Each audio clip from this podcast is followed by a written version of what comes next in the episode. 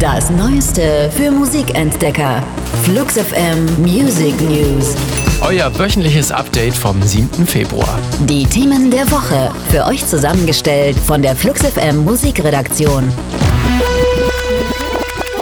Die Maschine Smashing Pumpkins läuft wieder wie geschmiert. Nach der großen Comeback-Platte im letzten Jahr mit fast allen Gründungsmitgliedern soll noch in diesem Jahr ein richtig großes Projekt folgen, wenn man Billy Corgan glaubt. Eine Doppel-LP, die verschiedenste musikalische Stile abdeckt und dazu noch ein Konzeptalbum sein will. Puh.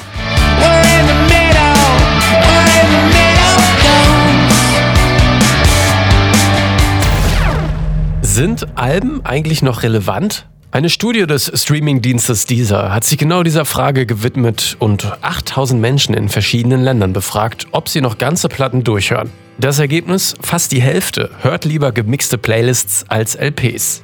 Interessant ist, dass die Millennials doppelt so oft eine Platte durchlaufen lassen wie die Befragten der Generation der Babyboomer. Während die jüngeren Musikfans im Schnitt sieben Alben im Monat hören, lassen sich die Babyboomer nur auf drei ein.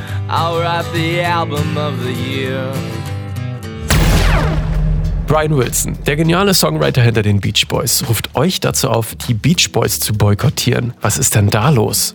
Zurzeit tourt sein ehemaliger Bandkollege Mike Love unter dem Namen Beach Boys durch die Lande. Der nächste geplante Auftritt sorgt für Bad Vibrations, ein Gig bei den Jägern des Safari Club International. Obendrein soll dort auch noch Donald Trump Jr. eine Rede halten. Weil Brian Wilson da keinen Bock drauf hat, die Show aber rechtlich nicht verbieten kann, ruft er jetzt alle Beach Boys-Fans auf, keine Musik der Band zu kaufen, zu streamen, die Konzerte zu boykottieren und kein Merch zu erwerben, bis das Konzert abgesagt ist. An dieser Stelle folgt kein Song der Beach Boys.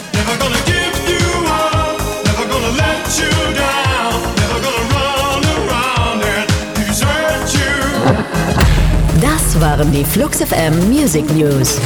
Für handverlesene neue Musik und rund um die Uhr Popkultur sag einfach Siri, starte Flux FM.